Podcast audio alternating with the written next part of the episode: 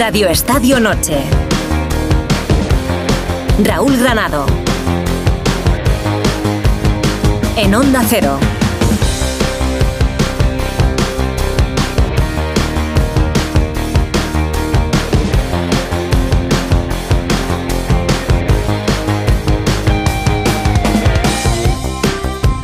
¿Qué tal? Buenas noches. Queda media hora todavía de Inocentadas por delante. Desgraciadamente, ¿eh? porque se nos ha hecho un poco de bola el, día con las Inocentadas también en el mundo del deporte. Ha habido, ha habido alguna que luego comentaremos, como por ejemplo esa del Betis, en la que mm, nos intentaban colar que Joaquín iba a jugar la segunda parte de la temporada, otra vez, con la camiseta del Real Betis Balompié.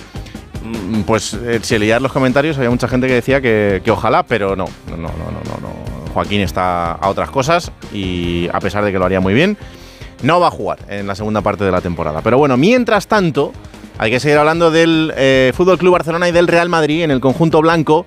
Algunos de los futbolistas de Carlo Ancelotti ya están trabajando, han adelantado las vacaciones para empezar ya con el trabajo antes de la vuelta del resto de sus compañeros y antes de ese entrenamiento a- puerta abierta que veremos el día 30 de diciembre. Algo que también ha sucedido en Barcelona. Curiosidad o no, pero Robert Lewandowski ha vuelto un día antes. Igual le ha visto un poquito las orejas al lobo después de los últimos comentarios críticos por parte de la afición del Fútbol Club Barcelona. También, como nos contaba ayer Alfredo, de esa parte de la directiva del conjunto azulgrana. Y el polaco ha dicho: Pues venga, pues vuelvo el día antes y me pongo ya a trabajar para poder estar en las mejores condiciones posibles para la vuelta al trabajo del Fútbol Club Barcelona. Eh, por cierto, que luego también lo hablaremos porque el vicepresidente de la Federación Alemana hoy le, le ha atizado un poquito a Gundogan. Ha dicho que cuando va con la selección eh, es el hermano de Gundogan, que cuando juega con el Barça es, otro futbolista. No sé qué, no sé qué esperan, pero bueno. En el Betis, más allá de esta noticia fake de eh, Joaquín, la que sí es verdad es que Isco Alarcón renueva su contrato hasta el año 2027 con la camiseta del conjunto sevillano. Así que Isco, que hasta el momento está haciendo una temporada fantástica, va a seguir ligado a la disciplina de las 13 barras hasta el año 2027. En el Getafe hoy se ha presentado ese proyecto que tiene Ángel Torres del Estadio Nuevo, que luego nos contará Alberto Fernández exactamente cómo es. Siguen en la pelea para intentar quedarse con Greenwood, al menos una temporada más, pero eh, Manchester United tendrá que decidir qué hace con el futbolista y no parece una opción fácil. Y sí, ha vuelto a ver fútbol en Inglaterra. En la jornada de la Premier, que hoy terminaba con dos partidos, el Brighton le ha ganado 4-2 al Tottenham y hay bastante, bueno, run run con lo que ha pasado en el partido entre el Arsenal y el West Ham. El Arsenal si ganaba se ponía líder de la Premier, pues ha perdido 0-2 con el West Ham y el primero de los goles eh, pues es bastante dudoso si el balón sale o no por la línea de fondo. Hay un vídeo que parece claro que sí, pero ni el VAR ni el árbitro han considerado que así fuera y por tanto el primer gol del West ha subido al marcador, después ha marcado otro más, así que ha perdido 0-2 y el líder de la Premier es el Liverpool. Eh, de lo último que ha pasado, que es el tenis, os cuento que en ese partido de exhibición, esa Copa Carlos Alcaraz que se disputaba por primera vez en Murcia, ha ganado Alcaraz a Bautista, lo ha hecho en tres sets, ha sido una fiesta en ese pabellón murciano. Ha ganado Alcaraz 7-6, ha perdido el segundo 1-6, ha ganado 10-7 en el tiebreak del tercero, en el super tiebreak. Rafa Nadal ya está en Brisbane, ya llegaba en el día de ayer y hoy ya ha estado visitando las instalaciones eh, y entrenando. Y según eh, nos cuentan los compañeros del diario As, la pareja de dobles que va a formar Rafa Nadal en este torneo de Brisbane es junto a Mar López, eh, miembro de su staff técnico, y ya jugaron juntos varios partidos durante el final de la carrera de Mar López y además se entendían a la perfección. Bueno, pues eh, Rafa quiere jugar también en el dobles para seguir acumulando minutos en la pista y lo hará frente a Mar López. Y en la Euroliga de baloncesto, pues el día ha ido regular. El Real Madrid ha ganado 7-6, 7-7 al Asbel, pero Valencia Basket ha perdido 8-5, 8-4 frente al Bayern de Pablo Lasso y Basconia ha perdido 7-6, 6-7 frente al Milán. Había también dos partidos hoy de la Liga CB. Eh, Zaragoza ha perdido 7-2, 7-6 con Andorra y el Granada ha caído 6-8, 8-0 frente al Tenerife. Son las 11 y 35 minutos y lo primero que hago es saludar a mis queridos compañeros tertulianos en el día de hoy. Hola, eh, Esteban, ¿qué tal? Portero, buenas noches. ¿Qué tal, Raúl? Muy buenas noches. Ricardo Sierra, ¿qué tal? Buenas noches.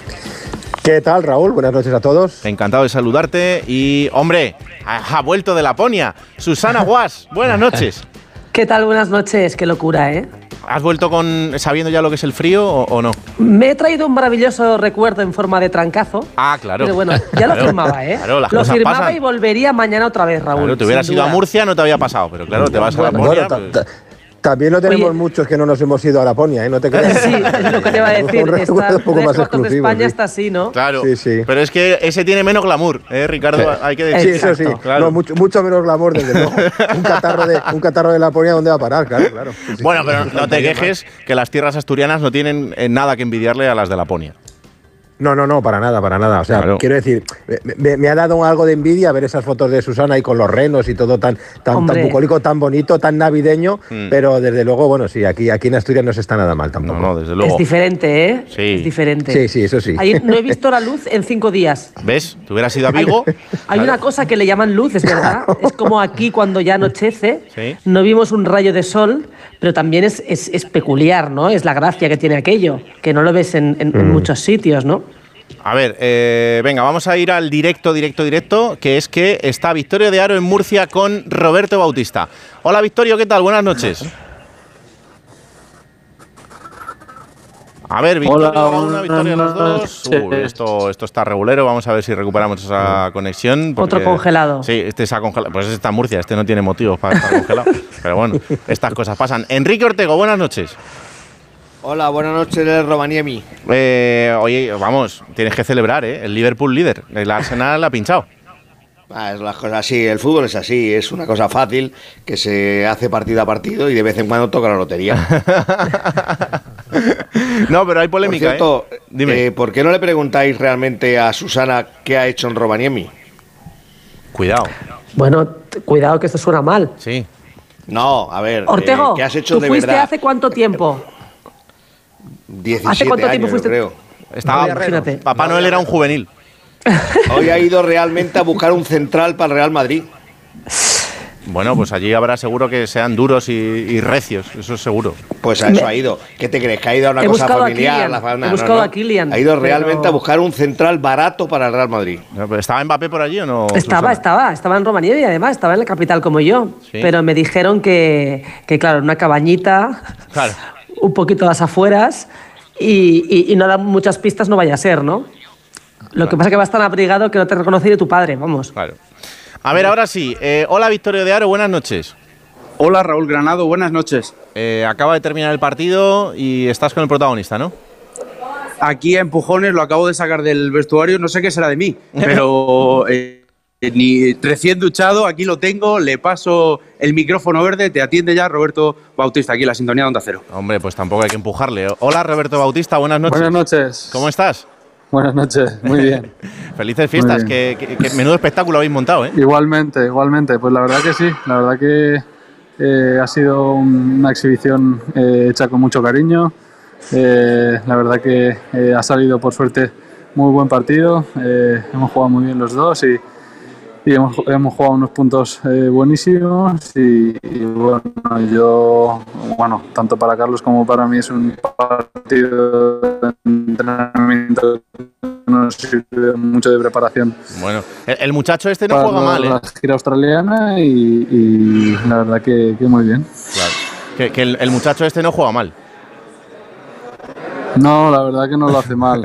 Eh, le pega flojo, no, no es muy, no es muy rápido. Bueno, pero el segundo set se lo has puesto complicado. Sí, sí, la verdad que eh, he jugado bien. eh, la verdad que, que he hecho una buena carga de, de entrenamientos eh, esta pretemporada y, y la verdad que me he encontrado bien en la pista y, y tanto el primer set como el segundo eh, he jugado muy buen tenis. Estoy con- contento del nivel que dado en la pista. ¿Cómo le has visto después del partido de ayer contra, contra Djokovic? Pues muy bien, la verdad que Carlos es, eh, es especial, eh, es un jugador que, que es especial, tiene, es muy versátil, es muy rápido, eh, le pega fuerte, acorta mucho las jugadas, eh, te, hace eh, un montón de cosas, siempre te tiene, entre comillas, en, en vilo cuando juegas contra él y la verdad que muy bien. Eh, bueno, esta es una de las grandes noticias del año, el momento de, de Carlos, que ya lo arrastra desde 2023 y que en 2024 va a ser exactamente igual, pero eh, ya tenemos a Rafa en Brisbane y quizá es la gran noticia del, del tenis mundial, ¿no? El volver a ver a Rafa y, y el ver cómo está en su vuelta. Sí, sí, sí. La verdad que, que vuelva Rafa es una noticia muy importante para, para el tenis español, para el tenis mundial, para los fans, para, para nuestro deporte y ojalá pues eh, vuelva eh, al 100% y disfrute de, de- de un año eh, de competición lo mejor posible, ¿no? Ojalá le volvamos a competir al máximo nivel, Claro que sí. le volvamos a, a ver competir. Pues eh, Roberto Bautista, te agradezco un montón estos minutitos ahí desde ese vestuario de Murcia, que haya feliz final de, de año y felices fiestas, ¿vale? Feliz año, igualmente. Un abrazo, Un abrazo. fuerte. Pues ahí está, Roberto Bautista, el protagonista, acaba de terminar ese partido frente a, a Carlitos Alcaraz. Eh, ha ganado Alcaraz, jugaba en casa y era la copa que lleva su nombre, pues hombre, eh, era, lo, era lo propio, pero... Pero sí, sí, pero vamos, que en el segundo set le ha dado pal pelo 6-1 Robert, o sea que, que ha, estado, ha estado interesante ese, ese partido. Hola Alberto Pereiro, ¿qué tal? Buenas noches. Hola familia, ¿qué tal? Muy buenas a todos. Tiempo del Real Madrid. A ver, que aquí también hay alguno que ha adelantado la, la vuelta al trabajo. Sí, ha habido más de uno que se ha pasado por Valdebebas. Eh, algunos por la mañana, otros por la tarde. Hemos visto por allí a, a Mendy, a Arda Güler, hemos visto a Lucas Vázquez, a Lunin, que hace todos los esfuerzos posibles para que la decisión de Ancelotti sea eh, ponerle a él el día 3 contra el Mallorca y que se acabe el debate de la portería, por lo menos para el entrenador.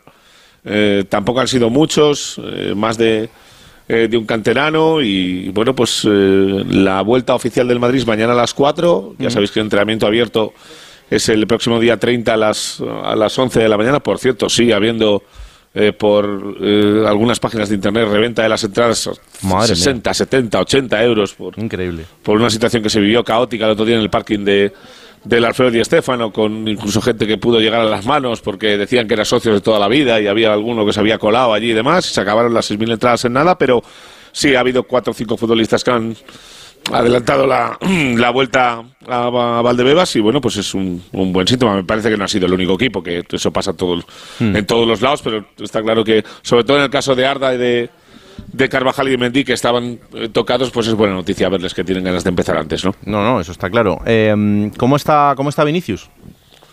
Pues mira, eh, el otro día eh, me comentaban que seguro, bueno, te lo dije hace dos días en el programa, cuando hacíamos repaso de los ocho lesionados que tenía el Madrid, que iba a estar seguro para la eh, convocatoria de la Supercopa y viajar el día 8 a Riyadh y jugar unos minutitos contra el Atlético Madrid, pero eh, por lo que me comentaban ayer eh, a última hora, que lo he confirmado a primera hora de hoy, pues incluso daría para verle entrenar eh, un ratito desde mañana con sus eh, compañeros y que pudiera estar dentro de la lista para jugar frente al Mallorca y si el partido va medianamente eh, normal, eh, pues verle eh, 15-20 minutos al final. No va a, sub- a subir nadie ningún riesgo y menos Ancelotti, que para este tipo de situaciones es como Zidane, no quería ni ver a un jugador ni medianamente tocado en una lista. El técnico italiano no lo hace tampoco, pero oye, Vini recupera eh, bastante más rápido de lo que se esperaba en los dos casos y en las dos lesiones. Y oye, eh, se lesionó el pasado 18 de noviembre en aquella jugada en el, en el partido de Brasil frente a, frente a Argentina. Y mira, pues en eh, menos de siete semanas le, le tenemos aquí de vuelta. Eh, bueno, será un momento importante de la temporada, eh, chicos, porque, porque hay que ver, ¿no? ¿Qué, qué- qué segunda vuelta puede hacer un hombre como Vinicius y, y que Ancelotti empiece a tener alegrías en este sentido. Bueno, yo creo que va a recuperar a todos menos a los de larga duración, ¿no? Sí. O sea, que es lo mejor que le puede pasar al Madrid. Incluso a Arda, que yo creo que es el más esperado también, en cuanto a que no ha jugado todavía ni un Qué minuto. ganas hay de verle, por Dios. Claro, hay muchas ganas de verle. Eh, es una racha, además de lesionados, que esperemos que acabe. Eh, y, y decían que, que igual el Madrid podría sacárselo de encima en este mercado de invierno, pero es que no, no creo que sea cuestión de desprenderse de gente, ¿no? Tal y como está ahora mismo la enfermería, ¿no? No, no, desde luego no, no, no parece lo más, lo más No probable. se van a precipitar, pero Para vamos, mí- la, Supercopa puede ser un buen escaparate para ver a, a algunos de los que no han estado esta temporada casi, Para, casi, ¿no? para mí el gran problema que tiene el Real Madrid es eh, lo que decía Susana, los de larga duración. Y en ellos meto al portero y a, y a los centrales. Porque eh, para mí, eh, todos los equipos mm, se ordenan desde atrás. Y, y no, no, concibo que Madrid sí que esté Vinicius, eh, que esté toda la gente de arriba, pero si Madrid se descosa atrás, creo que se alejará mucho, mucho de las posibilidades de título. Y posiblemente la Supercopa sea un termómetro que a Ancelotti le valga para presionar más y fichar a un, a un central de jerarquía, a un central para el Real Madrid. Claro, Ricardo, el, el tema sí creo, sí, Dime. Dime, dime, Raúl. No, que, que, al final es un poco lo que hablábamos también el día de ayer, que es eh, que es evidente que la defensa parece el, el punto a reforzar, mm. pero, pero que a ver dónde vas. Sí, sí, está claro, ¿no? Es un poco lo que, lo que hablábamos precisamente de, después de la, de la, última lesión que, ha sufrido el, Real Madrid en, esa zona, ¿no? La de, la de David Zalaba, ¿no? A ver, todo parecía indicar que el Real Madrid iba a necesitar un central, pero estaba claro que depende, ¿no? De, las circunstancias del mercado y lo que se pueda eh, fichar en ese momento o en esas circunstancias y, sin, sin, precipitarse, ¿no? Estabais hablando precisamente, estaba diciendo Alberto Pereiro, que no se va a precipitar con ninguno de los eh, lesionados para la recuperación, porque la verdad es que no lo necesita, quiero decir, tal y como ha cumplido esta primera parte de la temporada, o sea, quiero decir, no hay urgencias para decir, ostras, pues está muy bien que, reaparezca el, el, mejor Vinicius poco a poco, ¿no? Pero, pero ahora mismo, eh, y suena mm, como muy, muy fuerte decirlo, ¿no? Pues no le han echado de menos, quiero decir, no han echado de menos prácticamente a ninguno de los jugadores, ni incluso esos de larga duración, como decía Esteban. Pero lo que pasa que está claro que ahora esta segunda parte de la temporada, evidentemente los vas a necesitar a todos porque el bache del Real Madrid todavía no ha llegado y siempre hay baches en todos los equipos. Y luego, sobre todo, porque desde el punto de vista numérico, es que yo creo que te faltan jugadores atrás, en esa columna vertebral, en, esa, en ese eje de la zaga, ¿no? A ver cómo lo, cómo afronta y cómo, y, cómo eh, tira para adelante Carlo Ancelotti. Pero está claro que la Supercopa me va a parecer un, un, buen, un buen termómetro para, para ver cómo afronta el Madrid esta parte de la temporada, sí. Eh, Pereiro, ¿cómo está el tema de Alfonso Davis? Bueno, hay una información de marca del día de hoy eh, donde dice que el Bayern está preparando una oferta para blindar al futbolista y que no que decida no negociar con nadie a partir de. Bueno, yo creo que lo del 1 de enero de, del año 2025 me parece una, una, utopía, porque el Bayern si ve que no puede renovar al futbolista antes de que termine esta temporada, lo va a vender. Eh, a mí me parece una situación súper similar a la de Bellingham el año pasado. No porque el Bayern eh, tenga la misma fuerza que el Borussia para renovar a Bellingham en su día, sino porque eh, la fuerza que puede hacer el Bayern para renovarle es la misma que podía hacer Liverpool, Manchester City y quien fuera para fichar a Bellingham en vez de que llegara al Madrid. Eh, por lo que eh, me llega, en el Madrid están bastante tranquilos con una operación que tienen controlada hace mucho tiempo, eh, que ya ha habido más de un futbolista dentro del conjunto blanco, voy a dar más pistas, austriaco recién lesionado, que le ha dicho a Davis que este es el sitio.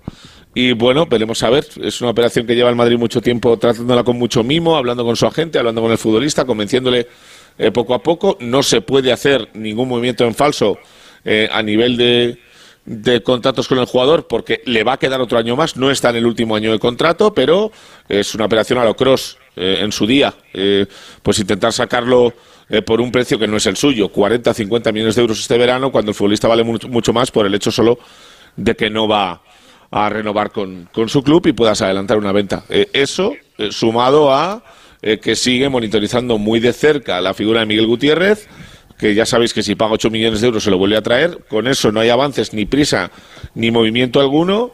Que el que quiera puede venir y poner dos céntimos para llevarse a Ferland Mendy y salvar la ficha. Ya veremos si viene alguien y deja dos céntimos. Y que Fran García se quedaría el año que viene eh, como segundo lateral de cualquiera de estos. Si se tiene que quedar Mendy, pues igual hay que buscar una salida a Fran. Ya me daría rabia por lo que le ha costado volver al Madrid. A ti también, claro. Es que al final, eh, Ortego, el rendimiento de Miguel Gutiérrez sí que está siendo el de, el de un futbolista que esté. Que esté pues como el de Alfonso Davis. o como el de Fran García en el Rayo. Claro. Mm, si es que Estamos hablando de jugar en el Girona en el, o en el Real Madrid. Eh, hablando del, del, Rayo o el Real Madrid. Es decir, eh, el rendimiento de Fran García le abrió las puertas al Real Madrid porque era suyo, volvía. Y el de Miguel Gutiérrez se lo vuelve por 8 millones, pero no es lo mismo. La responsabilidad de jugar todos los partidos al máximo nivel. Ahora está luciendo muchísimo Miguel en esa, en esa zona del campo de, de, segundo medio centro cuando el equipo tiene el balón, que se le ha descubierto que tiene ese afán ofensivo y además tiene una visión de juego especial. Pero, pero claro, luego tiene eso hay que demostrar en el Real Madrid que a lo mejor no te dan las oportunidades que está cediendo el Girona para, por ejemplo, jugar en esa situación que parece que está perfecta para él. Pero claro, el Madrid no juega con un medio centro, con un lateral izquierdo, perdón, que se incorpora al medio centro y, luce en ataque como está luciendo este año eh, Miguel Gutiérrez. O sea, que todo hay que irlo con mucha calma. Hmm. Y sobre lo de Davis, todo, ahí sí que todo depende del jugador. Si el jugador ya ha decidido que viene al Madrid, le da lo mismo lo que le oferten o no le oferten. Y espera un año sin ningún problema hasta que ya el Bayern tenga que vender. Si el jugador tiene dudas, ahí al final el Bayern tiene suficiente dinero para poder retenerle. Tanto a nivel de ficha como, como de, concepto de saber que no tiene un traspaso. Es decir, que el Bayern es un grande que se gasta el dinero cuando tiene que gastárselo. Ha pagado 95 al final, 90, 95 por, por Kane este año. O sea que estos bávaros tienen tanta cerveza como millones de euros. Hombre, claro. Eh, Pereiro, ¿qué pasa con el contrato de Pintus? Pues mira, que creo que es una grandísima noticia para el Madrid. Ayer, eh, eh, buscando un poco eh, lo que termina el contrato del Madrid, aparte de los futbolistas y el cuerpo técnico de Ancelotti, pues estaba hablando con un par de compañeros y surgió la duda de eh, que cuando se ficha Pintus para el Madrid si estaba ligado a ese cuerpo técnico y tendría fecha caducidad para este verano y tendría que renovar como todo el cuerpo técnico del, del italiano. Pues, pues no, no, no, ni parecido. Además, hubo una situación en el verano de 2021 en la que él iba a empezar a trabajar en el club francés, había dejado el Inter de Milán, eh, había una laguna legal en la que si tú ofrecías desde otro país un contrato indefinido a un trabajador que tenía eh, uno eh, por obra o laboral multianual, como el caso de Pintus con el Olympique de Lyon cuando recién había firmado su contrato, no llegó ni a trabajar para ellos. al final el Madrid ejerció esa opción de pagarle eh, con un contrato indefinido siendo trabajador del club y así ha venido. Así que en el contrato de Pintus al final del todo no pone ni 2025, ni 2026, ni 2027, pone un 8 tumbado. Y si mañana viene eh, otro técnico que quiere otro preparador físico, él puede decidir salir, pero si quiere quedarle en el club trabajando para el Castilla, para el, el femenino, para eh, todos los lesionados, para lo que sea, donde lo reubique Florentino, que es el que lo fichó, y el que lo quiere con locura, pues no habrá ningún problema. Así que es un alivio para el aficionado del Madrid, que estas cosas también le interesan, ¿eh? O sea, porque saben que es un preparador físico top, que ha tenido a los jugadores más veteranos y los más jóvenes en un nivel de, eh, de forma en los últimos años que no es ni medio normal y que no evidentemente no quieren ver cómo haya una negociación o algo por el estilo que le deje que le deje fuera del Madrid, ¿no? Vamos, que es un fichaje de club, o sea que el entrenador que venga sí, sí, completamente, su cuerpo técnico, su segundo entrenador, pero el preparador físico lo pone el Madrid. ¿No? Y que este es uno de los mejores del mundo. Y el Madrid, si está bien de piernas, que es lo que todo el mundo dice, ¿no? Que lo que tiene el Madrid es que está muy bien de piernas, eso es cosa de, de Pintus. No, no, este es el, gestor de esa parte física. además, Raúl, te digo una cosa. Así como hay dudas eh, con el departamento, eh, departamento médico muchas veces, o eh, los redactadores, o los fisios, o que los jugadores se tratan fuera y tal y cual, se podría haber ligado alguna vez a que la preparación física de los futbolistas es una barbaridad y que eso te lleva a lesiones. Y nunca se ha hecho. no ha habido ni un solo jugador dentro del Madrid que haya dicho, me he lesionado porque Pintus me machaca. Y ya sabes que los jugadores en cuanto ven cosas raras te dicen, oye, este se está pasando conmigo. O sea que eso es fácil. Sí, de todas maneras, si por ejemplo, imaginaros, ¿no? Que no sea Ancelotti y va, por casualidad, Klopp. Entiendo que Klopp llevará a su jugador físico. Eh, porque al final son puestos de mucha confianza, ¿no? Bueno, pues eh, se irá a otro club porque él quiera, no porque lo eche nadie. No, no, no, eh, pero, pero seguramente, seguramente que si te relegan al filial, por ejemplo, que lo podrían hacer, o al femenino, como dices, pues él tomará la decisión. Digo, este caso funciona mucho en los cuerpos técnicos, ¿no? Jugadores de club, perdón, cuerpo técnico del club, de porteros, operadores físicos, que cuando llega alguien nuevo lo que hacen es te relegan, te, te, bajan de categoría y es más habitual de lo que la gente cree. Lo que pasa es que el Real Madrid es mucho más famoso y se, y se conocen muchas más historias. Claro. Alberto, mañana te escucho. Un abrazo enorme. Eh, por dar el parte de todos los que vuelven contra el Mallorca, porque lo ha dicho Susana, vuelven todos. Los nombres son Vinicius, Camavinga, Carvajal, Arda y Mendy. Está muy bien, ¿eh? De ocho que tenías fuera, sabiendo que Nacho está sancionado, está muy chulo. Mañana os cuento. Un besito para todos. Chao. Eso pinta ya de otra manera. Vamos a hacer una pausa y nos vamos a Barcelona. Radio Estadio Noche. Raúl Granado.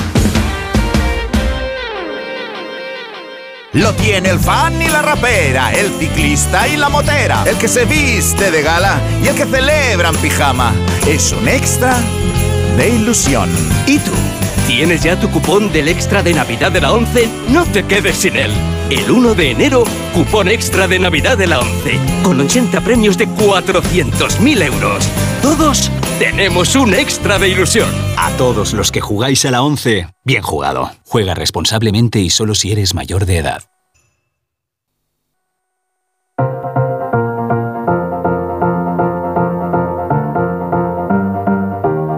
Radio Estadio Noche, Raúl Granado.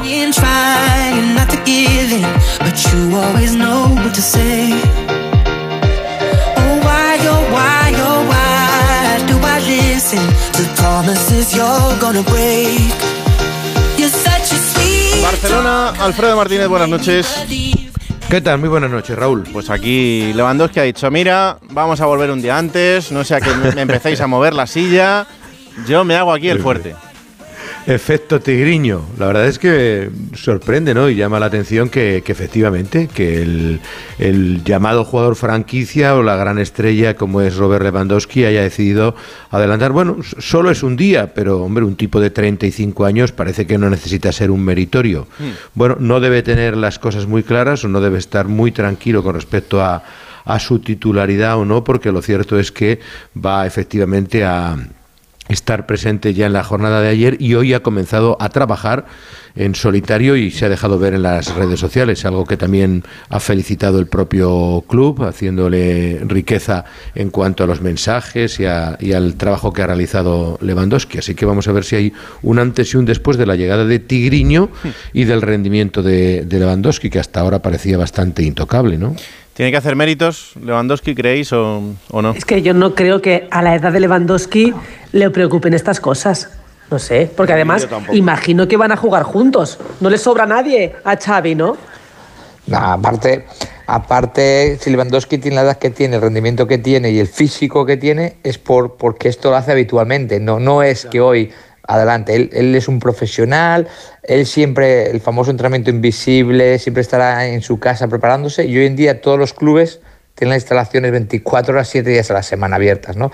Me parece que, que Lewandowski, eh, que yo soy mucho más de trayectorias que de modas, eh, no sé, le quiere comparar con Víctor Roque, lo decía el martes, pero es que Víctor Roque juega en otro puesto distinto y podrán jugar mucho más, más veces juntos que uno sustituyendo al otro. Yo creo que dista mucho de ser un gesto de cara a la galería, ¿no? Eso de volver un día antes y ponerlo en redes sociales, sobre todo en alguien como Robert Lewandowski. No creo que necesite hacer ningún tipo de mérito. Lo que necesita es enchufarla, que es que no la está enchufando, ¿no? Pero yo creo que es un tipo que se ha cuidado mucho y que evidentemente esto forma parte de su preparación eh, deportiva habitual, porque además, bueno, todos los jugadores ya sabemos que cuando llegan a una edad, ellos mismos son los que se conocen, los que saben sus tiempos, lo que si necesitan más, más eh, carga de, de trabajo físico en un momento o en otro, y seguramente que Lewandowski es uno de esos. Lo que le puede redimir, evidentemente, es que la enchufe, que es que eh, ese es el problema que está teniendo, ¿no? Que al final eh, está marcando goles y tú miras los números y dices, bueno, pues tampoco está tan mal, ¿no? No, no son cifras tan exageradas. Eh, eh, eh, lo, lo que está, pero el problema es lo que está fallando, ¿no? Es que está teniendo una cantidad de goles que antes marcaba y que ahora no, y al final yo creo que se le está midiendo por eso, ¿no? Por, por el número de, de ocasiones que tiene, sí, pero que está fallando.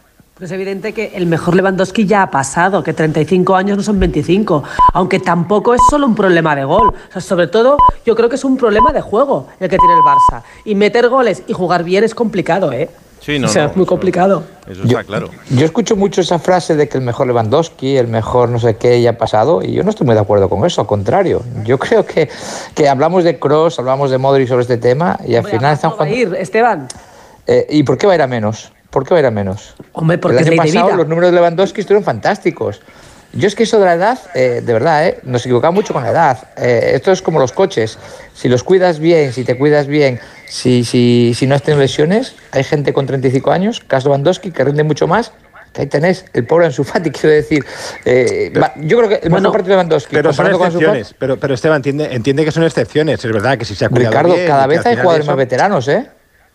Cada sí, vez pero, hay pero, sí, pero tú entiendes que, en un momento puntual, quiero decir, seguramente vayamos a ver partidos de Lewandowski extraordinarios. Y veamos eh, goles de Lewandowski eh, que nos recuerden al mejor Lewandowski, pero, pero en cuanto lo que tú estabas hablando, que eres más de trayectoria que de modas, la o sea, la lógica te dice que la trayectoria de Lewandowski será decadente, pero quiero decir, pero pasa con Lewandowski y con todos los jugadores, que es verdad que te, hacen, pues mira, oye, pues cualquiera lo diría de, Tony Cross o, o de Luca Modric en un momento determinado, en un momento puntual, pero tú, tú entiendes que, pues, pues mira el rendimiento de, de Benzema, tuvo un año un pico extraordinario en su último año en el Real Madrid y es verdad que ahora es otra liga, que es Arabia, todo lo que tú quieras, pero lo lógico, o, o la lógica te dicta decir, bueno, pues va a ir a menos, no, no, no va a ir a más, que repito, Que los puede mejores tener años ya han pasado. repuntes puntuales donde veamos al mejor Lewandowski, pero no en una trayectoria.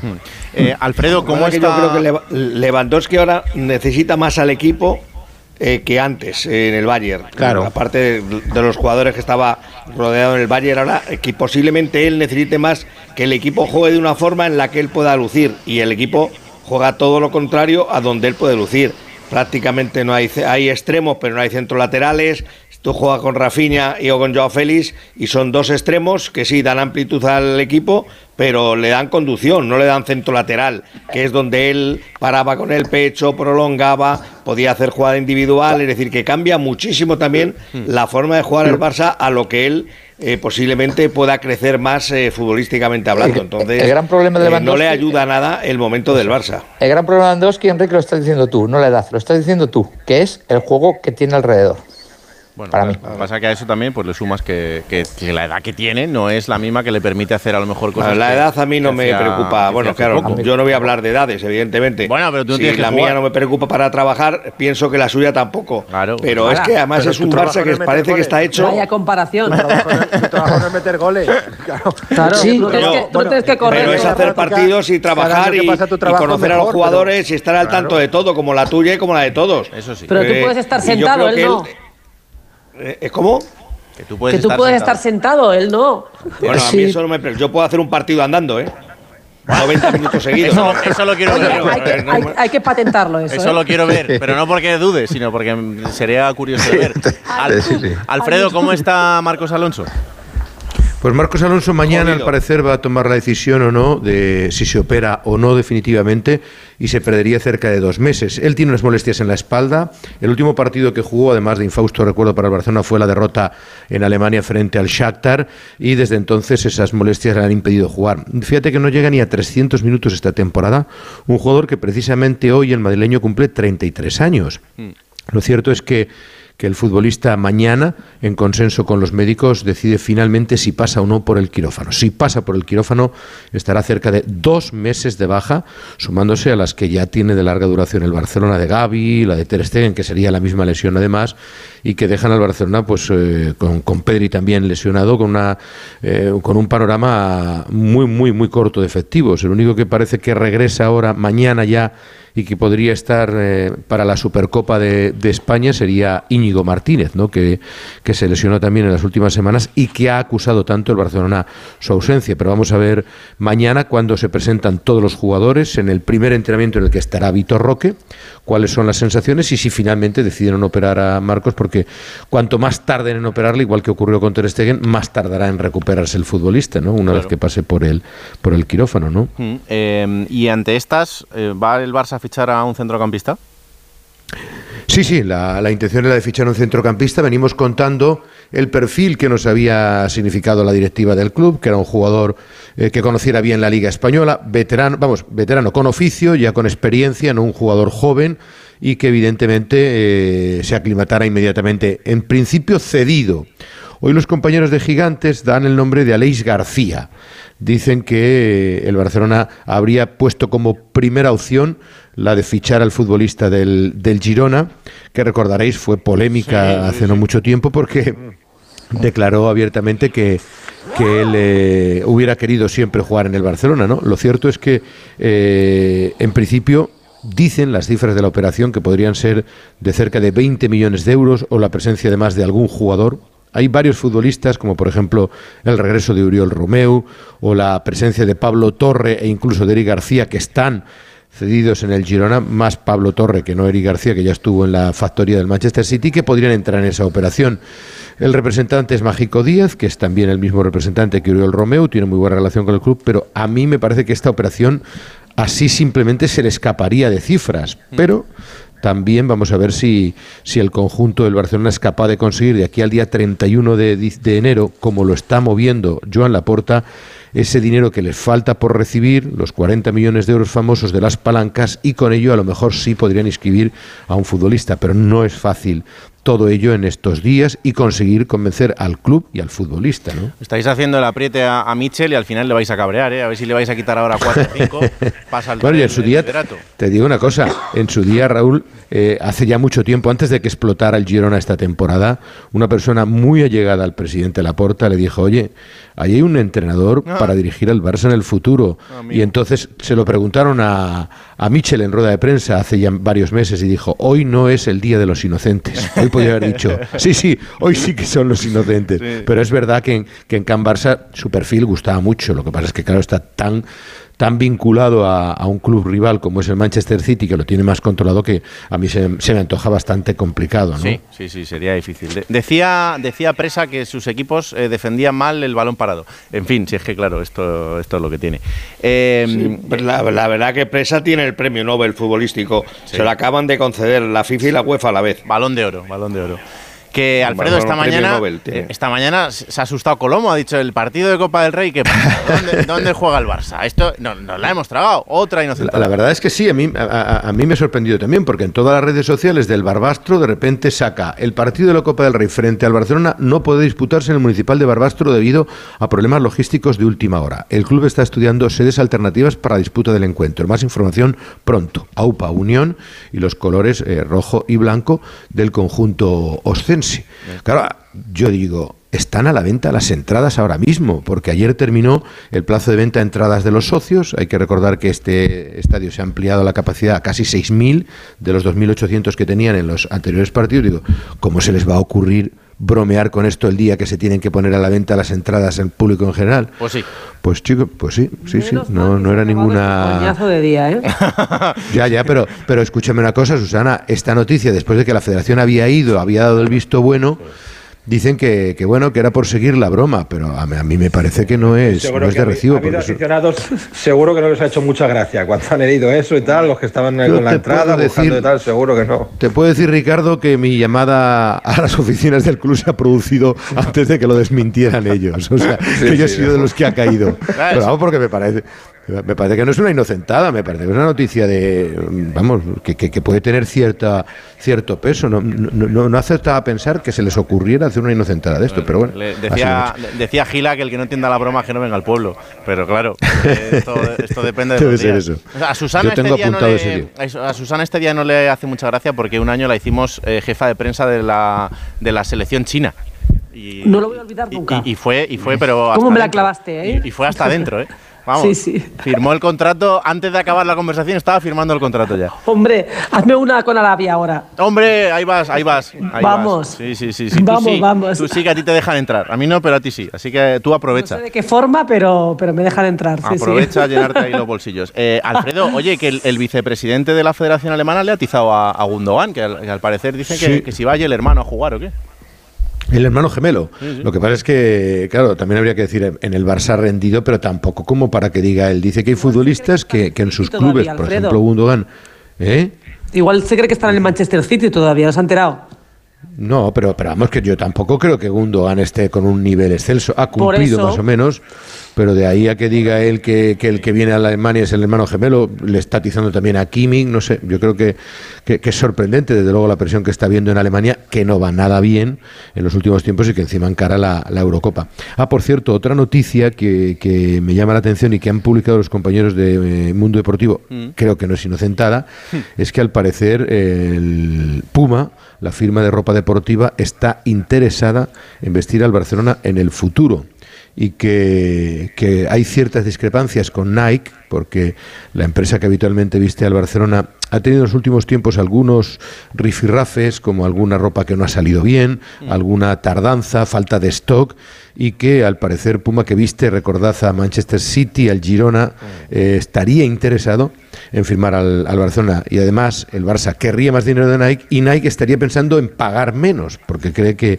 que, bueno, que podría ahorrarse un dinero. Las cifras están en torno a unos 105 más, más variables los que está cobrando por temporada. Así que vamos a ver si hay historia, porque desde luego se rompería un matrimonio desde 1998. ¿eh? Sí, Así que- lleva unos añitos Nike que también se lo tiene que hacer mirar, pero, pero esto sí que sería un golpe importante. Y ahora mismo, vamos, tal y como está el Barça, si pone 106, ha firmado mañana. O sea que esto tampoco. Sí, sí, sí, evidente- e- evidentemente. Me parece que también lleva a Neymar, ¿no? Por lo que he leído, Sí. tiene algunos futbolistas importantes y eso, y, y para él sería un, pues, un buque insignia. El Barcelona es, es la tercera firma de ropa deportiva después de Adidas del, del mundo y, y a lo mejor está buscando pues dar ese golpe de efecto. El Barcelona, lo que tú dices, si hay una oferta económica mejor, vamos a ver si podría rescindir o no el contrato que todavía le une hasta el año 2025 porque firmó 10 años y si hay acuerdo entre ambas partes para, para ese cambio. Pero de momento, rum rum va a haber con esta historia. ¿eh? Bueno, pues mañana me cuentas a ver cómo sigue la vuelta al trabajo. Mañana a ver si están todos, si ninguno ha llegado con más kilos de más y si Lewandowski está ganando puntos. Un abrazo a todos, hasta luego, buenas noches. Carla Báscula. Oye, por cierto, a, a Chadir Riad le, le veis preparado como para dar el salto. Hablábamos antes de Miguel Gutiérrez o de Fran García. En este caso, ¿le veis para, para que fiche por el Barça? A mí me ha parecido unas sorpresas en, en el Betis. Es verdad que lo colapsa todo Isco, pero me parece que es un futbolista que, que ha estampado muchas carencias en una posición de central que entre lesiones y los que se han ido mm, ha aparecido y cada vez a mí me gusta más y rinde mejor. Es que lo y se va con Barça- Marruecos ¿no? a la Copa de África. Sí, ¿no? sí. Lo firma. Eso también puede ser una muy buena experiencia para él. ¿eh? Eso- esos campeonatos cortos y a la intensidad en la que se juega la Copa de África, eh, a un jugador le tiene que hacer crecer, seguro, vamos. Condiciones tiene, ¿no? Pero al final, a ver, con, con esta gente tan, tan joven, con, con estos futbolistas tan jóvenes y, y con tan poco tiempo en la élite, pues tú dices, pues a priori sí, ¿no? Podría, podría dar el salto y podría adaptarse bien. Pero es que luego, repito, con, con tan poco bagaje, pues, pues no puedes saber. Por condiciones sí, desde luego. es que lo, lo interesante también, Raúl, en el Barça no es a quién ficha, sino cómo lo fichan, ¿no? No, claro. Porque claro, no se para de hablar de fichajes, pero ¿cómo? Claro, con algún movimiento laportiano, pero, pero a ver cómo, cómo, cómo se hace eso, ¿no? Tal y como, como están, porque no para de escuchar nombres. Imagino que también, si entra este chaval, habrá que hacer caja con otros, ¿no? Como Cundé, Christensen, Araujo o Íñigo Martínez, no sé, Claro, pero ¿cómo lo ficha el Barça todo lo que quiere fichar, ¿no? Bueno, y sobre todo con ese control económico en cuanto al límite salarial de la plantilla, Claro. porque ya no es ficharlo, es luego encajarlo dentro de ese límite salarial. Eh, Sevilla, José Manuel Jiménez, ¿qué tal? Buenas noches. ¿Qué tal? Buenas noches. Esa gente que os quiere quitar ah, al chaval, ¿sabes? Sí, bueno, ya lo va a quitar Marruecos, como decía Ortego, que no le ha hecho ninguna gracia, evidentemente, a, a Pellegrini. Eh, fíjate que el jugador eh, eh, ha jugado un partido con la sub-20 y dos con la sub-23. No había jugado nunca con la absoluta y ahora se va a la Copa de África y Pellegrini se queda de momento con dos centrales. Así que, evidentemente, la noticia no, no es buena para, para el Betis, pero la verdad es que bueno, está funcionando bastante bien, Xavi Riad. Eh, protagonista absoluto ha sido Isco, grandísima noticia para, para el Betis hasta el año 2027 y así hablaba el malagueño. Me he sentido muy querido desde, desde el minuto uno, cada vez que he salido al campo, el cariño de la gente cuando, cuando voy por la calle, la verdad que, que así es todo mucho más fácil, eh, el ambiente aquí en el Benito Villamarín siempre es increíble y, y la verdad es que solo tengo palabras de, de agradecimiento y bueno, ojalá esta bonita relación acabe con, con grandes éxitos. Pues hasta el 2027 un jugador que desde luego mm, no puede tener un resurgir mejor y que no puede haber encajado mejor en, en ese equipo, Jiménez. Sí, bueno, está marcando diferencias desde que llegó. Eh, cómo ha cambiado la, la vida de Isco, ¿no? Que por estas fechas, hace un año, eh, todavía era jugador del eh, Sevilla.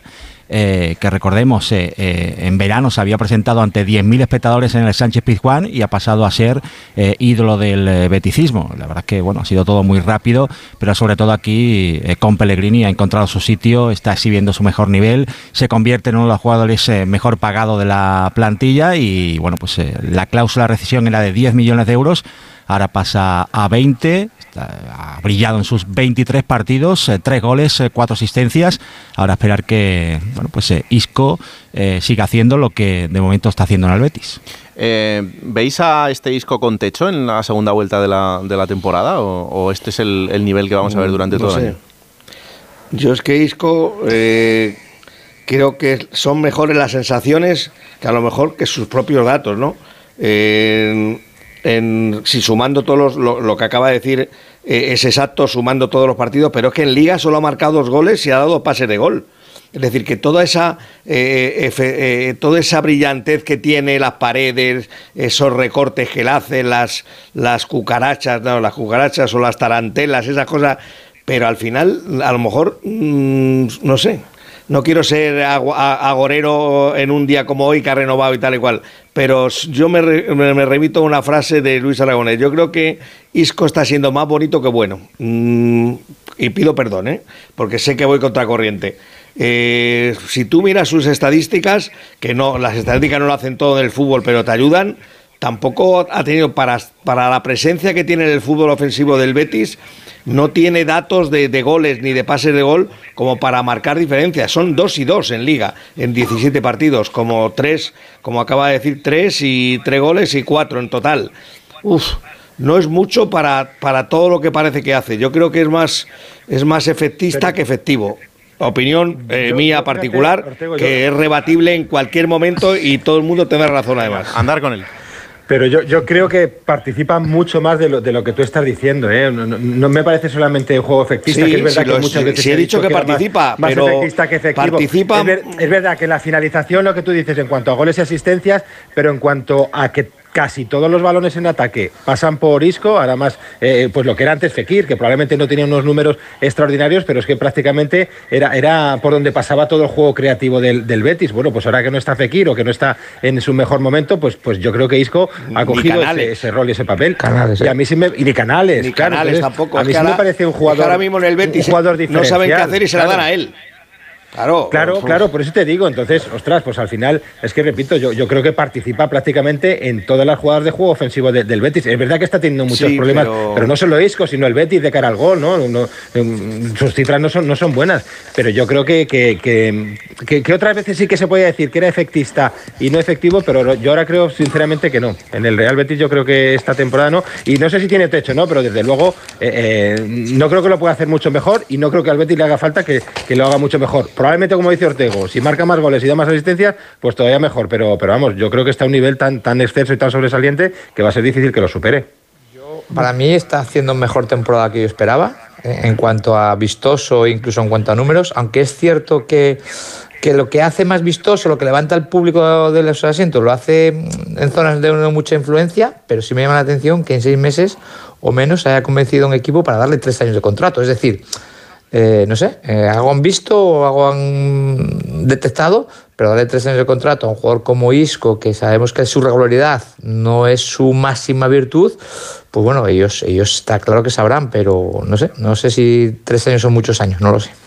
Susana. Yo creo que se lo ha un ganado. equipo o con Canales y Fekir hombre- eh, tocaría mucho menos balones e intervendría mucho menos. Es que ahora todos, es que tampoco está William Carballo. Es que al final todo se la dan a él. No, es decir, todo es, pasa es por el, él, el claro. recurso. A él, a él. Queda si estuviera Ortego, Canales, queda si eso, estuviera Fekir, Eso, queda que no le han podido juntar con Fekir todavía, pero, pero se lo ha ganado, parecía un hombre acabado para el fútbol. Pellegrini le llamó, le respondió y ahora es uno de los puntales de, de este equipo. Ha caído de pie en el Betis, tanto que si le firman una renovación larga es por algo, se acabará su contrato con 35 palos, nada menos, ¿no? No, desde luego que ahora mismo es el bueno, que la verdad, el- el que erais todos contra mí y no habéis convencido. ¿eh? Bueno, no pasa nada, no pasa nada. Yo- lo vamos a seguir intentando. De momento en Sevilla están contentos, que eso ya es, es una Queda gran la noticia. segunda vuelta, Claro. Ortego. Oye, eh, Jiménez, Vale, ¿qué, esperamos pasa, la segunda vuelta. ¿qué pasa con Luis Enrique y este interés del Flamengo y el Fluminense?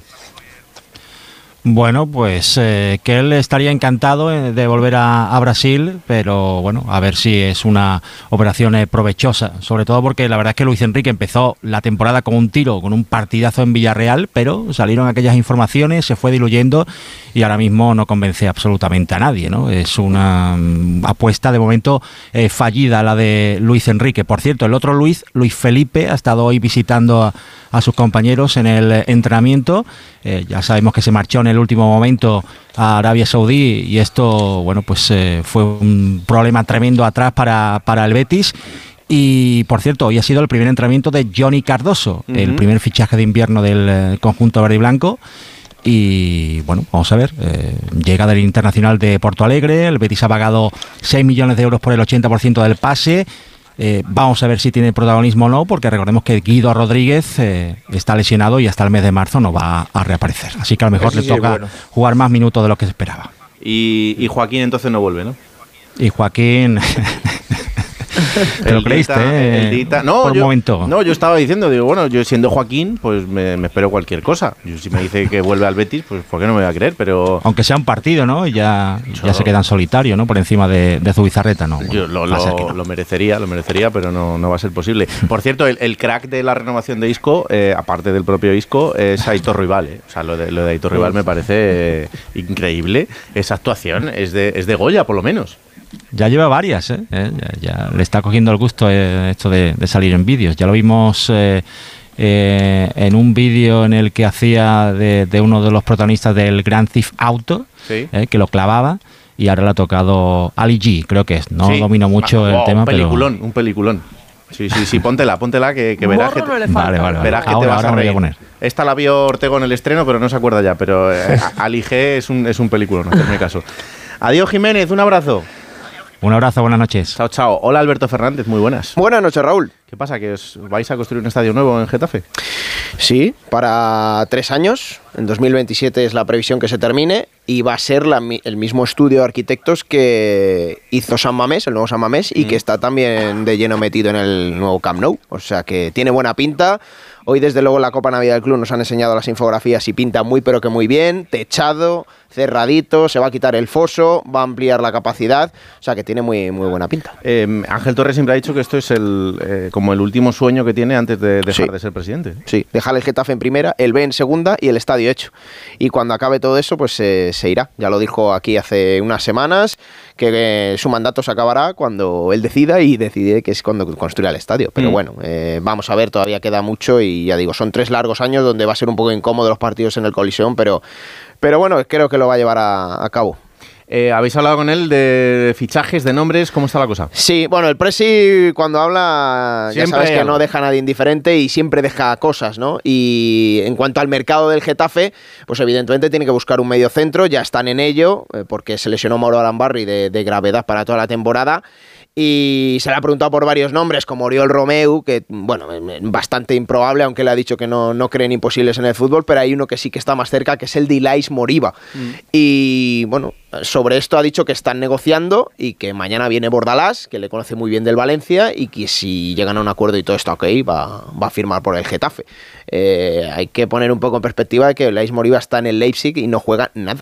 Ha jugado muy poquitos minutos en lo que llevamos de temporada.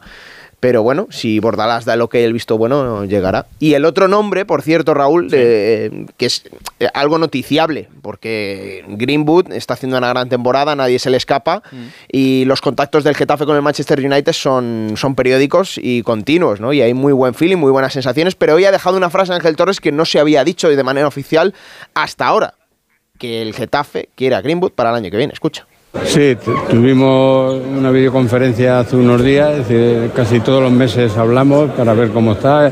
El chico está súper contento, ahora, está allí en, en Inglaterra y la familia también. Y bueno, pues ellos saben que nosotros tenemos interés en que se quede otro año más y yo creo que estamos en el buen camino. Ellos saben que tenemos el interés que se quede otro año más.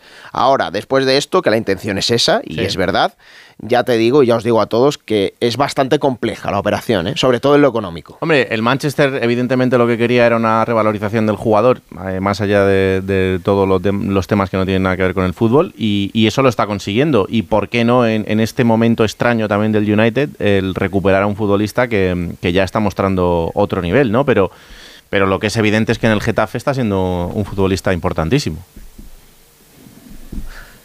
Es que muy bueno, ¿eh?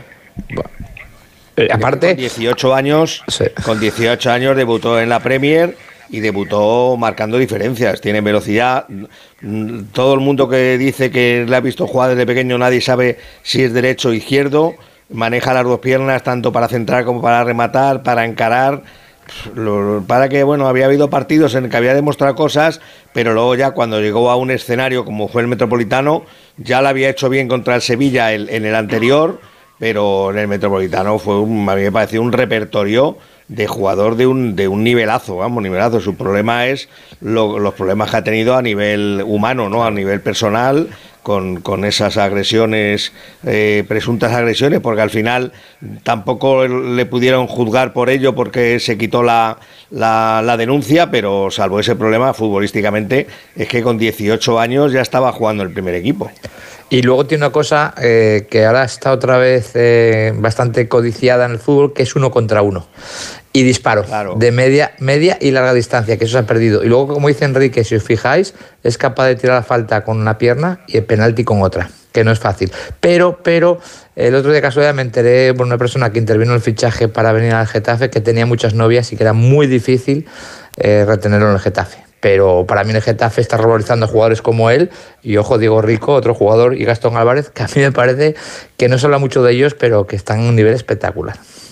No, y por lo que dice Esteban, Yo, creo- yo creo que ese es el problema, porque a, a mí me parece normal que el, que el Getafe quiera retener a, a Greenwood, ¿no? Lo que pasa que al final, claro, tú estás revalorizando el jugador que no te pertenece y al final si lo que quiere hacer el Manchester United es hacer caja y sacar eh, rendimiento económico, pues, pues va a tener muchas novias de mucho mayor peso en Europa que el propio Getafe. Mm, Es es verdad que el Getafe se mantiene un porcentaje muy pequeño, o sea que gana sí o sí si se consigue eh, una venta por parte del United, pero ya no es solo lo que decía Esteban de las novias, es que tiene una ficha de 5 millones de euros, o sea que eso es otra cosa que se, te- se tendría que negociar y el Getafe, por ejemplo, ya le paga 4,7 a Borja Mayoral. Sería una carga casi inasumible.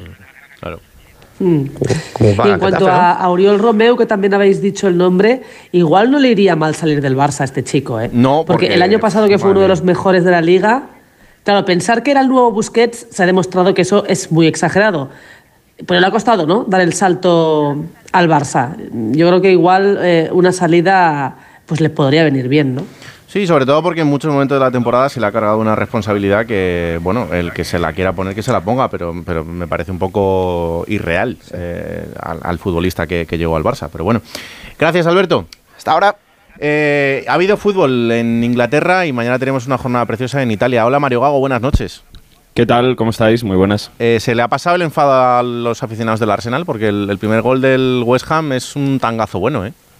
Salió el balón eh, en el centro de Bowen para Soucek. La verdad que es que el Arsenal, fuera de esa jugada polémica donde ha empezado adelantándose el West Ham, al final ha ganado el West Ham 0-2 en casa del Arsenal, la primera derrota de la temporada en casa del Arsenal, pero la verdad es que han tirado 30 veces y no han logrado derribar la, la portería del West Ham en el, en el derby de Londres. Hoy ha estado inmenso Areola, pero el Arsenal ha demostrado que tiene un problema que, que- que ya se repite en el tiempo, ¿no? Para hacer goles, porque han creado ocasiones, pero muchas veces con un Ham muy bien metido atrás, no sabían cómo, cómo hacer daño al- al- a los de David Moyes, ¿no? Y el Arsenal ahora se mete en una dinámica un poco negativa porque no ha ganado ningún, no ha solo ha ganado uno de los últimos cinco partidos. Es verdad que en medio está el partido contra el PSV en Champions, donde no se jugaba nada, pero empate contra el Liverpool.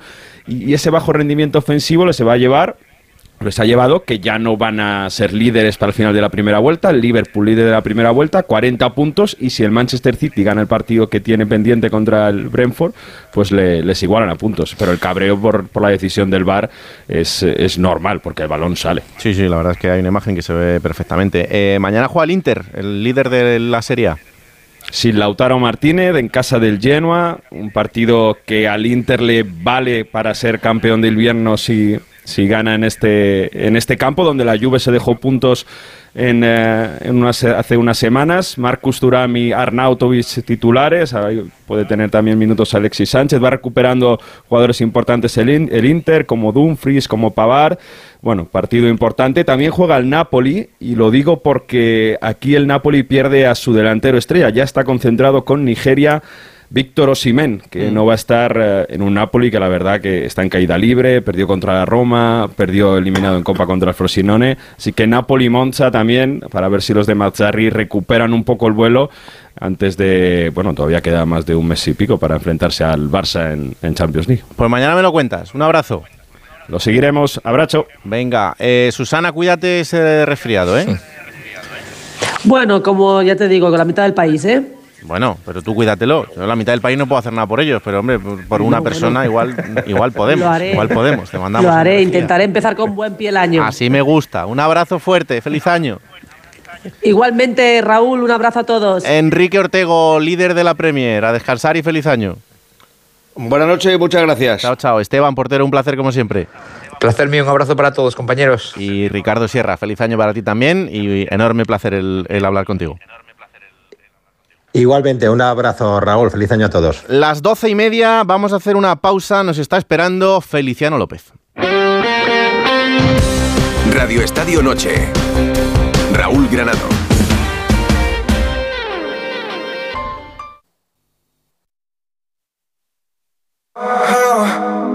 Radio Estadio Noche. Raúl Granado.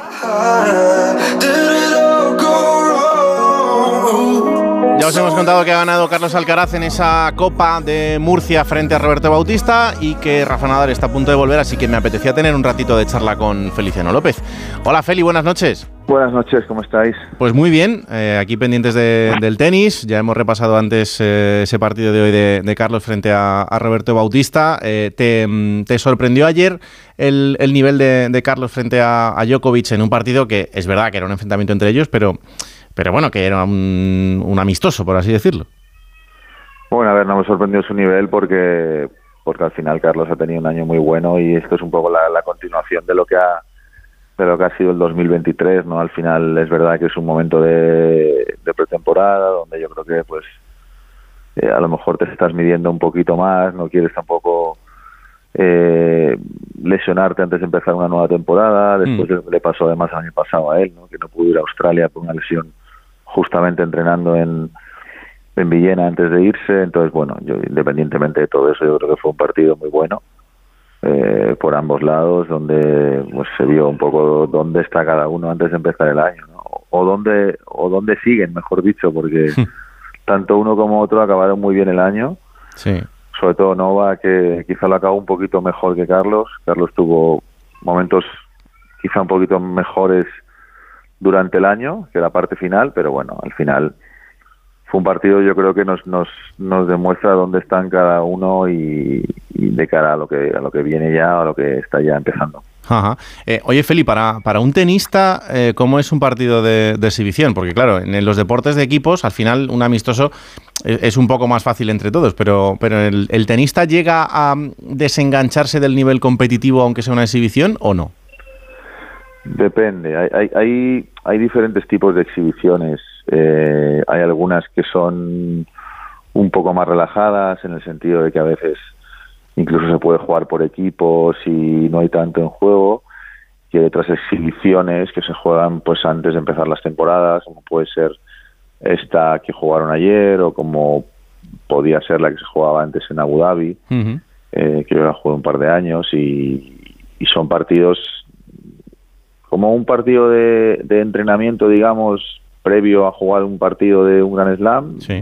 La semana previa que estás jugando partidos y sets con tus compañeros, eh, digamos, a full, eh, como si fuera un partido de competición, pero es un entrenamiento y con mucho más en juego porque en las exhibiciones, pues eh, en, en muchas de ellas te estás jugando también dinero Ajá. eh, por ganar. O sea, hay, hay, hay exhibiciones que, que depende de los partidos que ganes, ganas más o menos dinero, con lo cual pues te estás jugando también eso, ¿no? Pero hay algunas que, sobre todo estas de ahora de final de año y acerca de Australia, la gente juega a tope, obviamente, con el freno un poco puesto.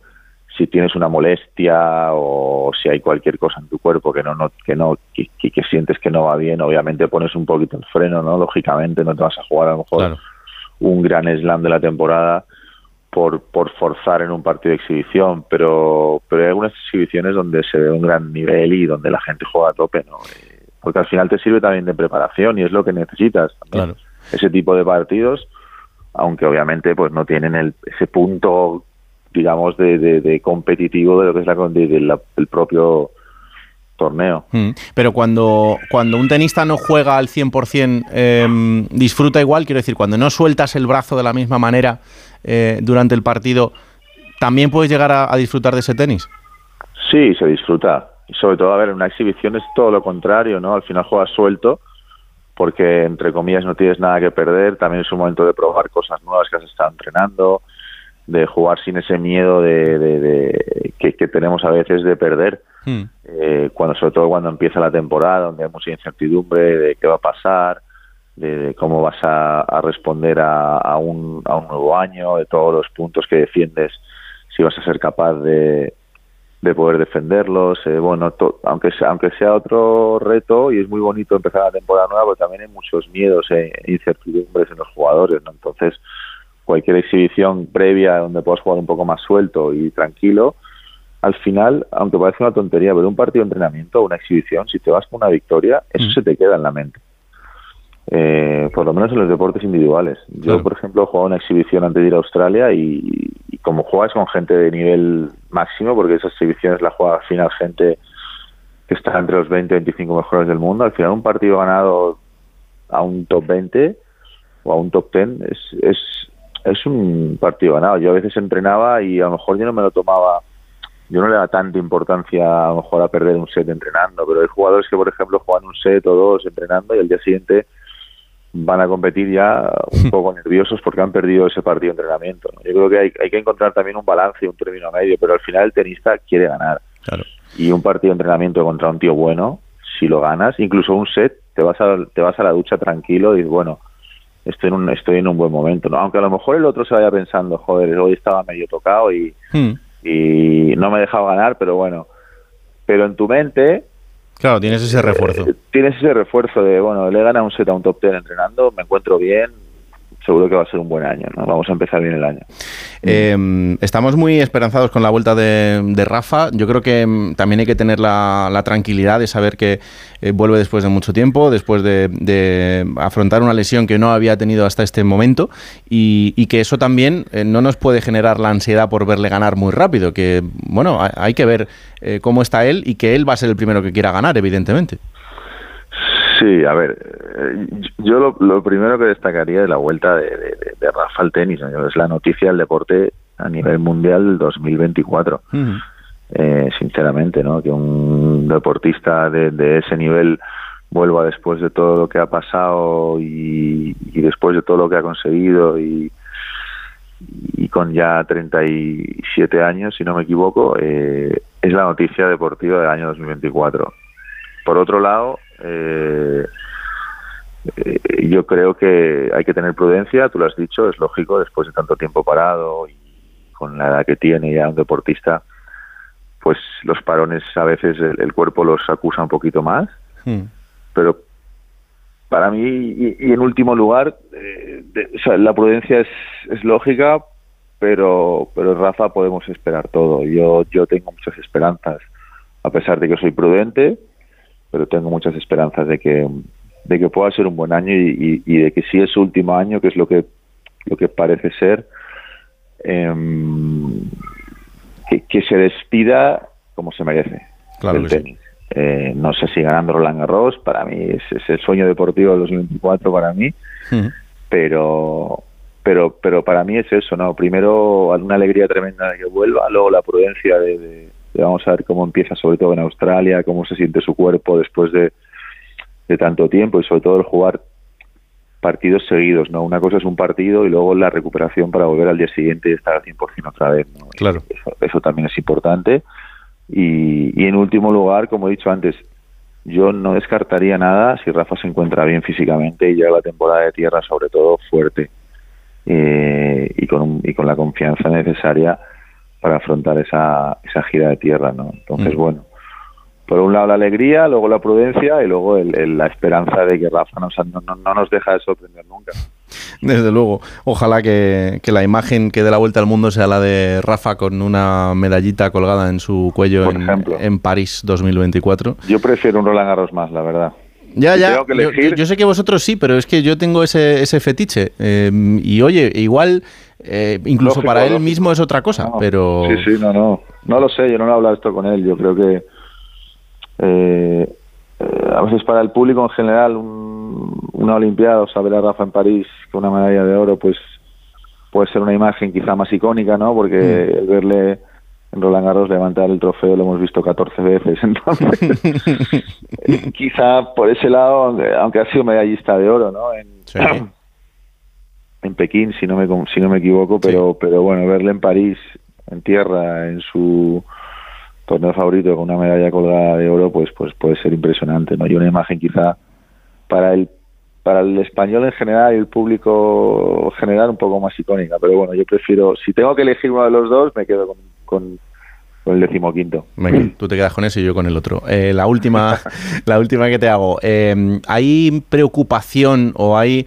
eh, no sé si igual no preocupación, pero sí incertidumbre en el mundo del tenis con qué pueda pasar en este sentido con, Arabia Saudí después de ver lo que ha pasado, por ejemplo, con el golf? ¿O, o esto de momento no está tanto en, en el aire? No, bueno, sí, sí, sí que se, en el momento que pasó lo del golf, ¿no? Pues en el mundo del tenis saltaron las alarmas también, porque no deja de ser una amenaza también para otros deportes.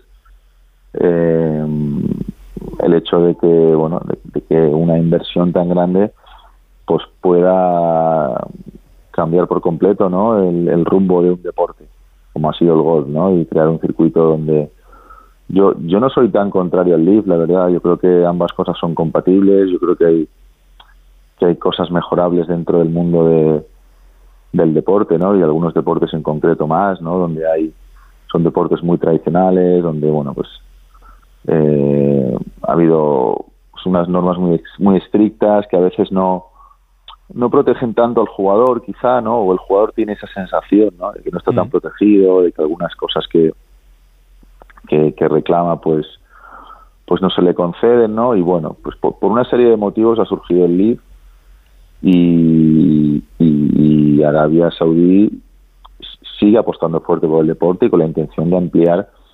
a, a más deportes, ¿no? Y, siguen con, con esa intención tan muy clara y el tenis uno de los deportes a los que ellos les gustaría entrar. Eh, la idea que tienen hasta hasta ahora es poder tener un Master 1000, poder, poder tener el décimo Master 1000. Eh, bueno, están en conversaciones con la ATP, o sea que, que pero, pero pero yo creo que en el tenis, por lo menos hasta donde yo sé, tienen una idea mucho menos disruptiva ¿no? de, entrar. ¿no? Yo creo que el golf ha sido un punto de inflexión bueno y malo. Al principio fue muy negativo, eh, luego la gente se ha dado cuenta de que no era tan malo, incluso bueno ahora con la entrada de John Ram y de muchísimos de los mejores golfistas del mundo. Pero yo creo que eso también a, a, a Arabia Saudí le ha enseñado un poco que, que, que ha habido cosas buenas y malas de esa manera tan tan eh, directa y, y disruptiva de entrar y yo creo que en el tenis pues si entran será con el convencimiento de todas las partes implicadas de que es algo positivo eh, y no y no negativo no o sea no no no veo una posibilidad real de que hubiera un circuito paralelo a día de hoy Bueno, de momento en el pádel ya lo han conseguido, así que vamos a ver si eh, en el tenis sigue el mismo camino o, o no, pero sobre todo eh, si se puede hacer de una manera paralela y no cada uno por su lado, pues eh, sería muchísimo mejor para los tenistas y para y para los aficionados, que al final son los, los principales artistas dentro de, de todo esto, los propios deportistas. Pues eh, Feli, te deseo una, un fe- feliz final de año, que lo pases muy bien y Igualmente. con todos los deseos renovados en el tenis, en el deporte y en la vida para el 2024. Igualmente a todos un abrazo fuerte un abrazo chao hasta luego Radio Estadio Noche. Raúl Granado.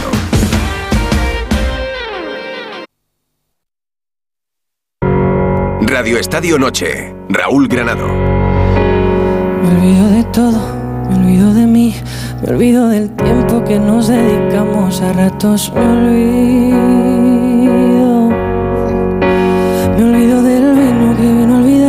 Me olvido de aquello que nos arrojaba más de mil motivos.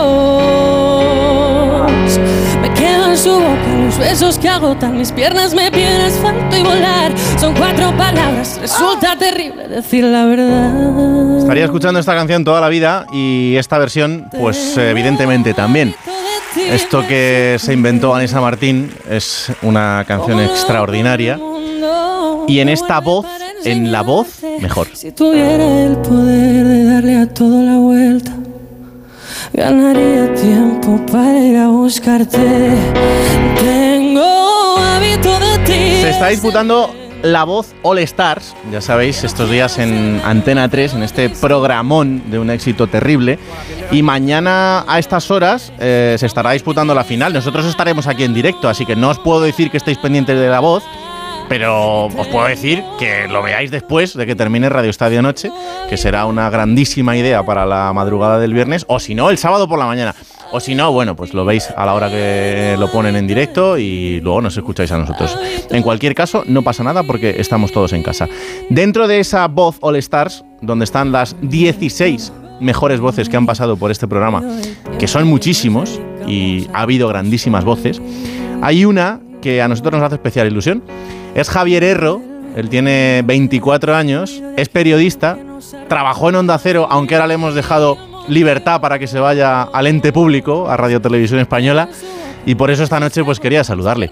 Hola Javi, ¿qué tal? Buenas noches. ¿Qué tal, Raúl? Muy buenas noches. ¿Cómo estás? estáis? Pues imagínate, feliz de estar aquí con vosotros, de volver a las ondas de Hmm. Onda Cero, Sí. de regresar y, bueno, agradecidísimo de que queráis tenerme en el programa, claro. Oye, eh, ¿por qué haces esta versión también? Es que, de verdad, esta canción me encanta, pero es que esta versión mola mucho. Pues mira, te voy a contar una cosa que sabe poca gente. Eh, eh, cuando nosotros entramos en el programa, yo en este caso eh, en la voz 2019, que es cuando la interpreté, Sí. eh, a nosotros desde el programa nos piden que enviemos una lista de canciones, una lista de temas de la que luego ellos van tirando, digamos, por tener una orientación musical de cuál es nuestro género, ¿no? Nuestro estilo, donde estamos cómodos. Y yo esta canción casi la añadí por casualidad. A mí Vanessa Martín me fascina desde siempre, me encanta cómo compone, me encanta su directo, en fin, todo de ella. Y, y yo la añadí. Y de repente a última hora me dijeron, no, que vas a tocar este tema, eh, tal, no sé si te apetece hacer una versión tuya. Y bueno, surgió así, toqué el piano casi de manera inesperada y, y conseguimos hacer una canción que casi pasó de, de la nada, de ser inadvertida eh, en mi repertorio, a, a, bueno, ser eh, para mí lo que fue mi éxito de, de, mi- de esa edición, para Pues mí. Sí, sí, sí, 2019 eh, y ahora este año otra vez, porque también hemos visto esta maravillosa versión en, en el primero de los, de los programas. Eh, ¿Cómo es estar entre las 16 mejores voces de un programa que es historia? Pues imagínate, ¿no? Yo cuando me llamaron casi no me lo podía creer. Eh, había estado en la voz Kids, había estado en la voz Adultos y recuerdo que cuando en el último directo, en el último programa en el que yo estuve y ya me echaron en esa edición de 2019, eh, abandonaba las instalaciones de A3 Media como diciendo, madre mía, mm, casi entre lágrimas no voy a volver nunca. Y de repente hace unos mesecitos cuando me llaman y me dicen que están preparando esta edición All Stars, ¿no? Un programa especial para esta Navidad con las 20 mejores voces de un programa por el cual han pasado mm, centenares y casi me atrevería a decirte hasta miles si nos Sí, sí. ponemos a pensar en los castings, ¿no? De voces de todo el país, pues estar entre esas 20 ya es increíble. O Mm. sea que agradecido, para mí ha sido un regalo, inesperadísimo además. Bueno, Esto es como que, como que juegues en el Madrid, te vayas y, y luego te vuelvan a fichar. O sea, que, cuidado, ¿eh? Pues, pues más o menos, ha sido un poco así. Sido un poco así. Y encima llegas y te vuelves a encontrar con, con alguien que es eh, talento puro, como es Pablo López, Mm. y, y te, y te vas con él. ¿Te costó irte entre Pablo López o, o Luis Fonsi o no? Pues eh, es verdad que jugué un poco Sí, sí, sí. a que pareciera, y sí que me costaba. Yo a, a Luis le tengo mucho cariño y es una persona que desde que le conocí me ha mostrado también, eh, bueno, pues que, que le gusta lo que hago, que, que le gusta mucho mi estilo, en fin, el piano, pero yo no podía defraudar al que había sido un poco mi padrino, mm, por decirlo así, mi guía en el programa, ¿no? Mm. Eh, tanto en la voz Kids, que él fue mi asesor en la fase de batallas con David Bisbal, como en la voz adultos, que había sido mi coach. Y en este caso, pues quería un poco, mm, digamos, cerrar el círculo, mm, pasase lo que pasase con él también, ¿no? Claro. Y, y lo decidí así en el momento, pero ya lo traía bastante pensado de casa. Bisbal y Pablo López. eh, no, no está mal, o sea, como entrenadores no, no, no, no está nada mal. Efectivamente, unos muy buenos, más que buenos entrenadores. Sí, Eh, sí. Cuando tú admiras a alguien desde muy pequeño y de repente estás cantando a su lado a escasos metros de, de esa persona, ¿no?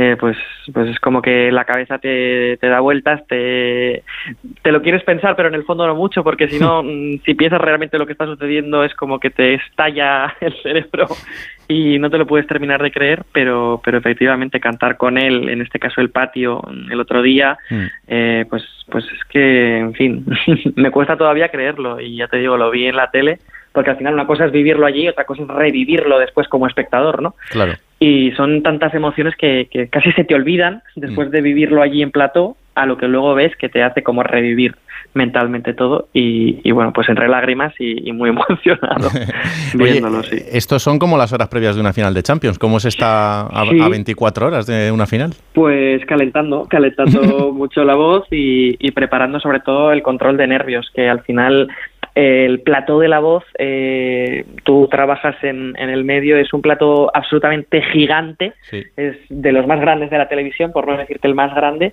y bueno, es un escenario incrustado en un plató que tiene parte de, de verdad en cuanto a lo musical y que se forma allí como un concierto, pero no deja de ser un plato de televisión y tiene ese aspecto muy chulo en televisión, pero que allí de alguna manera es tan grande que es como un poco frío, ¿no? Tienes eh, mucho público, pero tienes el piano, tienes muchos elementos, las cámaras y hay que centrarse mucho en lo que estás haciendo para, para no despistarse con, con cualquier elemento, así que trabajando sobre todo eso, Ajá. la concentración. Y, y en todo este tiempo, Javi, eh, en el que tú has seguido desarrollando tu labor como, como periodista, eh, que ahora en esa delegación de televisión española en, en Navarra, y, y bueno, que, que has estado hasta presentando el, el telediario, que es que, vamos, me- yo eh, creo que eso es incluso hasta más difícil que, que cantar en el, en el plato de la voz.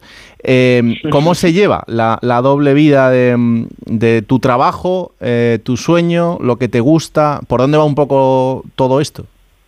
Pues mira, me preguntan mucho, ¿no? Mm, ¿Con qué te quedas? ¿Con la música, con el periodismo? Mm, Es que no puedo decidir, es que es como mamá y papá.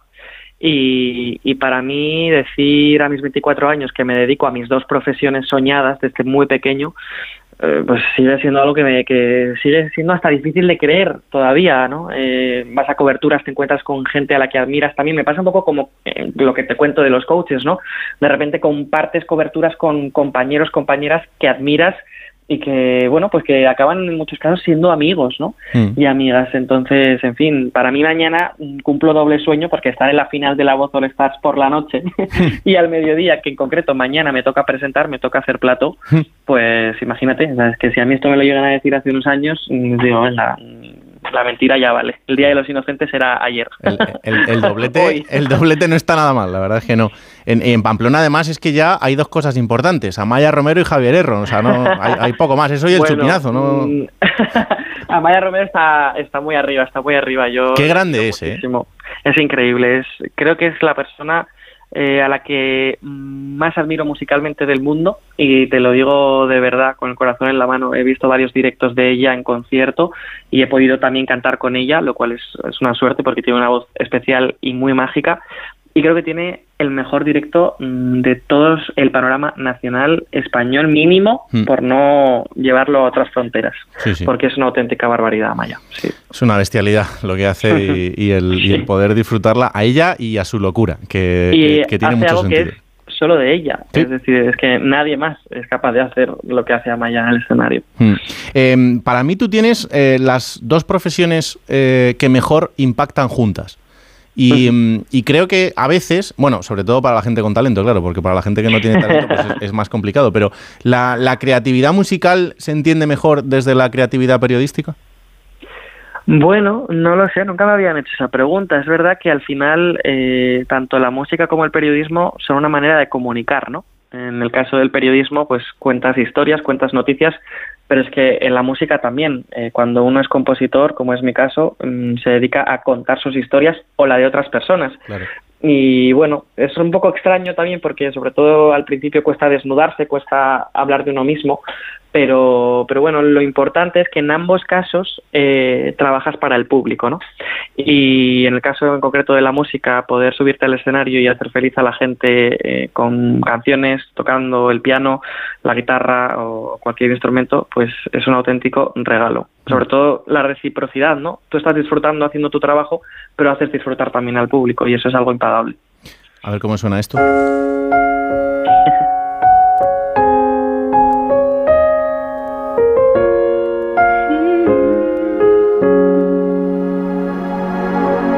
Mi miedo se ha fugado en tu vagón. Se fue con una rosa en la intención de tantas cosas que quería contarte. Historias en el aire que perdieron su guion. Decías que conmigo era mejor. Que salieron de tu fría habitación. Márchate, déjate de locuras. Si ya no puedes con tus manos alcanzar la luna, quiero explicarte Este es el Javier Erro menos conocido, pero el Javier Erro de verdad, el que canta sus canciones y las pone al servicio de todo el mundo. Y, y imagino, imagino que el, el que quiere estar mucho tiempo en la música.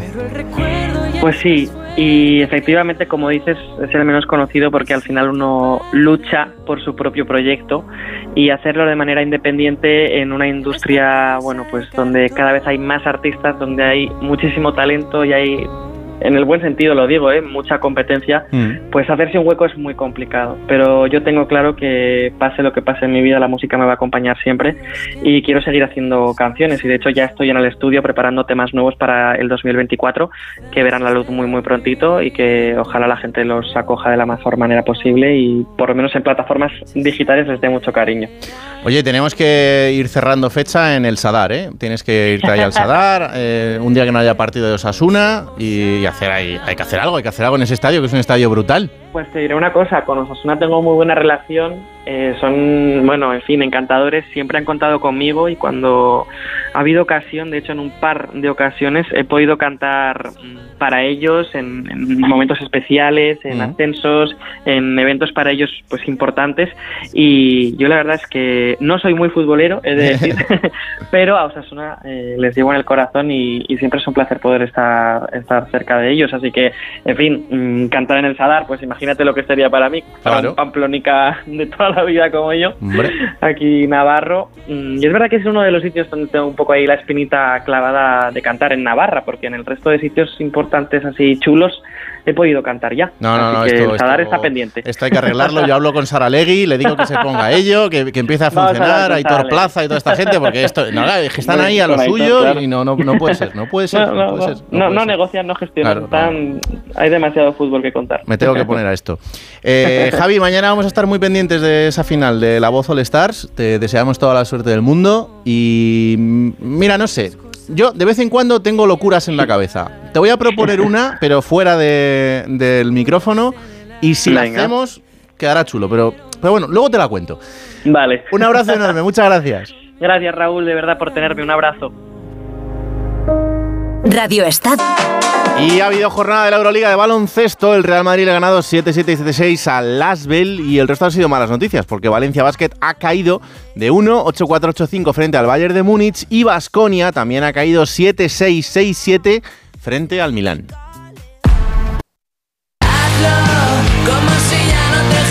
Pues hasta aquí este Radio Estadio Noche de hoy. Mañana volvemos a la misma hora con el último Radio Estadio Noche del año 2023. Ahora os quedáis con los compañeros del Colegio Invisible. Ha sido un placer que la radio os acompañe. Chao. Radio